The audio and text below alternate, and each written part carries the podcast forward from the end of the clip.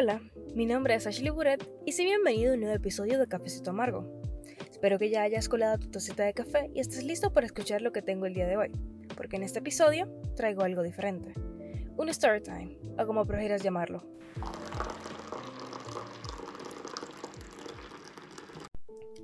Siendo sincera, nunca había contemplado la muerte de cerca.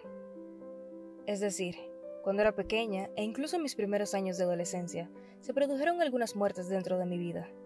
Pero no considero que me hayan afectado tanto, porque al fin de cuentas era una niña que no entendía la seriedad de estos asuntos.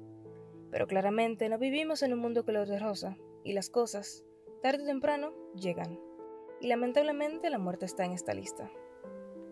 Recuerdo una vez que me encontraba en Panamá con mis padres. Estábamos alojados en un pequeño cuarto de hotel. Eran las 5 de la mañana cuando sonaron tres zumbidos en simultáneo.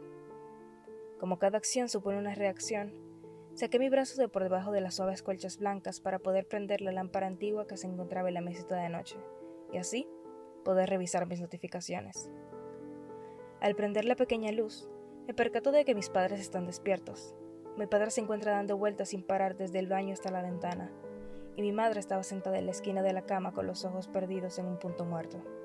Yo, Claramente estoy desconcertada y no sé qué preguntar. Y bueno, tomando en cuenta la hora y la falta de contexto con la que contaba, lo único que pude formular es un simple ¿qué pasó?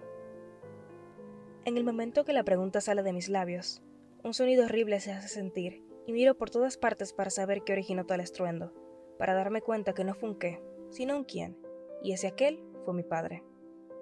Puse toda mi atención hacia él y me di cuenta de que parecía como se había tomado el sol por largas horas. Estaba totalmente rojo, principalmente su cara, pero el sol no fue quien produjo dicha reacción en su piel, fue el llanto. Rápidamente dirigí la mirada hacia mi madre, porque estaba segura que ella tenía que saber qué estaba pasando. En ningún momento se me ocurrió que revisar el celular me daría la respuesta que estaba buscando, así que no le di mucha importancia a esos mensajes de hace unos minutos. Mi madre, por otro lado, no sabía qué decirme. Abría la boca, pero ningún sonido era producido por sus cuerdas vocales. Yo, sumergida en la completa confusión, le otorgo mi atención a mi padre nuevamente, y al tratar de descifrar lo que estaba balbuceando entre las lágrimas que corrían por sus enrojecidas mejillas, me di cuenta que trataba de pronunciar un nombre, el cual seguía siendo un misterio para mí. Como nada en esa pequeña habitación me daba la información que estaba buscando, decidí indagar por otros medios. Revisé mi celular y me di cuenta de que lo que habían sido tres mensajes por el grupo de la familia se habían convertido en treinta. Los leí con detenida atención, porque algo me decía que ella estaba la respuesta que andaba buscando. Pero cuando la encontré, no supe qué decir o qué hacer, ya que mi tío se había suicidado. En ese momento, entendí que la muerte me había prestado una visita inesperada.